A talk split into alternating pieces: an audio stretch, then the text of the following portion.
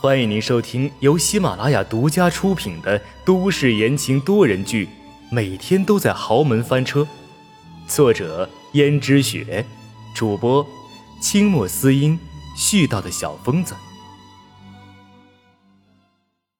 第一百三十章，怀孕。只求你不要离开我，你不要这么残忍，好不好？由始至终，我想要的只是你的人，不是这些钱呐。轩轩，我知道，我知道你是真心喜欢我的，但是不是有时候真心喜欢就能解决的？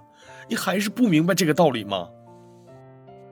说完，江逸轩叹了口气，轩轩还想挽留，却突然没了动静。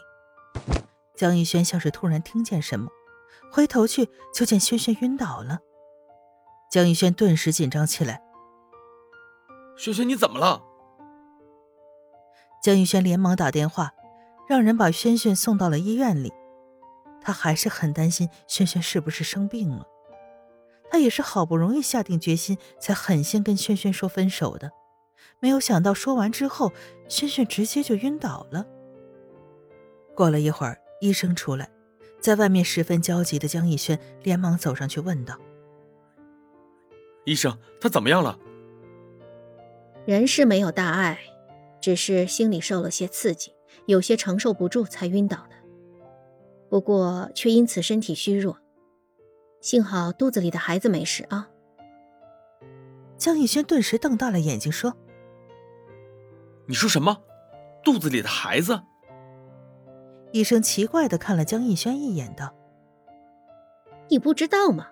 她已经怀了一个多月的身孕了，你们怎么能这么鲁莽呢？连怀孕了也不知道。江逸轩沉浸在惊讶中，迟迟的反应不过来。轩轩怀孕了，轩轩居然怀孕了。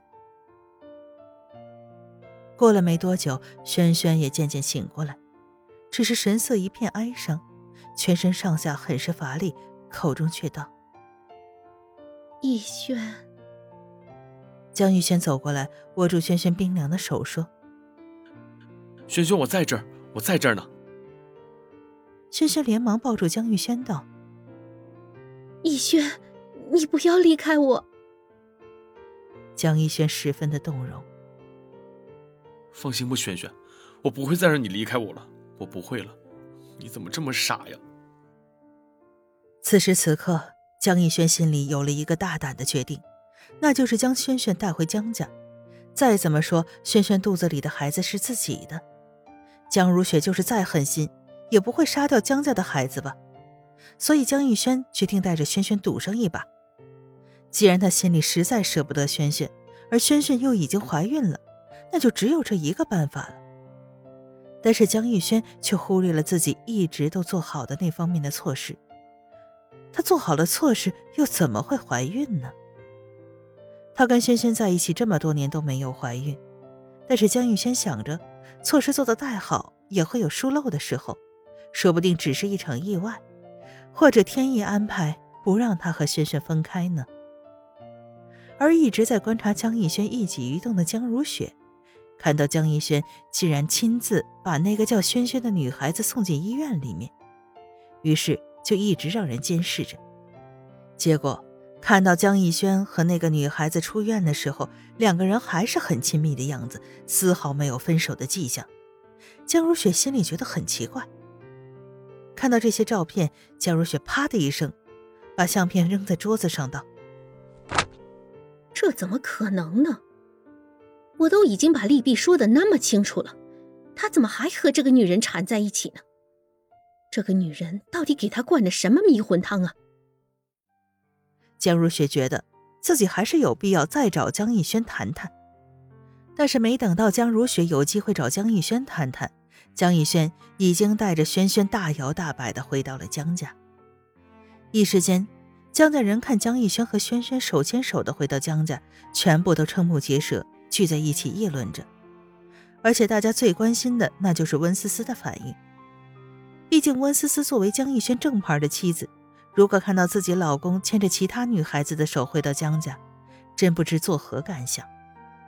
反正对于一个女人来说，这简直就是莫大的羞辱。而实际上，温思思知道这个消息的时候已经很晚了。毕竟江家的下人谁也不敢触这个眉头，在温思思面前提起这个事。还是温思思自己闲暇，在花园里面晒花瓣的时候，听到两个下人在议论：“我们少奶奶长得也不比那个女孩子差呀，少爷怎么敢这么做呀？”这你就不懂男人了吧？家花不如野花香啊！温思思觉得这个家风应该震一下了。这些下人什么舌根都敢乱叫，于是温思思便咳嗽了两声。两个下人顿时停止了交谈。温思思说：“你们在这乱七八糟的说些什么？什么家花不如野花香？”其中一个下人壮着胆子道：“少奶奶，你还不知道的吧？少爷亲自领了一个女孩子回来，而且两个人还手牵着手，亲密的很呢。”是啊，少奶奶怎么连这个都不知道啊？这简直就是赤裸裸的挑衅啊！什么？温思思神情呆滞，这两个下人以为温思思是伤心过度了，于是忙道：“少奶奶，你不用担心。无论怎么说，你也是和少爷名正言顺结了婚的，那么多人都知道。少爷要是敢乱来的话，老爷会给你撑腰的。”对对，还有夫人。温思思没有理会这两个下人，直接往前厅走去。果然看见江家的人全部都在前厅里面集齐了。江家老爷子的脸色比锅底还要黑，坐在前厅最上面那把光滑璀璨的椅子上，而江如雪则坐在一旁。还有看戏的阎洛北正坐在江如雪的对面。江如雪的眼神时不时的瞟过阎洛北、江逸轩，还有轩轩。江家老爷子说道：“逸轩，你这是什么意思？怎么能把不三不四的人领进江家？”一听这不三不四的人，轩轩禁不住浑身一抖。毕竟江家老爷子的威名谁没听说过？更何况轩轩在江家待过，所以他很害怕江老爷子对他发难。这时候，江逸轩不知道从哪里来的勇气，握住轩轩的手。示意他不要害怕，然后走上前说道：“爷爷，他不是什么不三不四的人，他肚子里已经怀了我的孩子。”什么？江家老爷子简直吓得目瞪口呆，瞬间江家所有的人都惊讶了。哼，这下可有好戏看了。本来以为江逸轩只是年少任性，带了一个女孩子回来，没想到这女孩子竟然怀孕了。大家同时都用复杂的眼神盯向了温思思。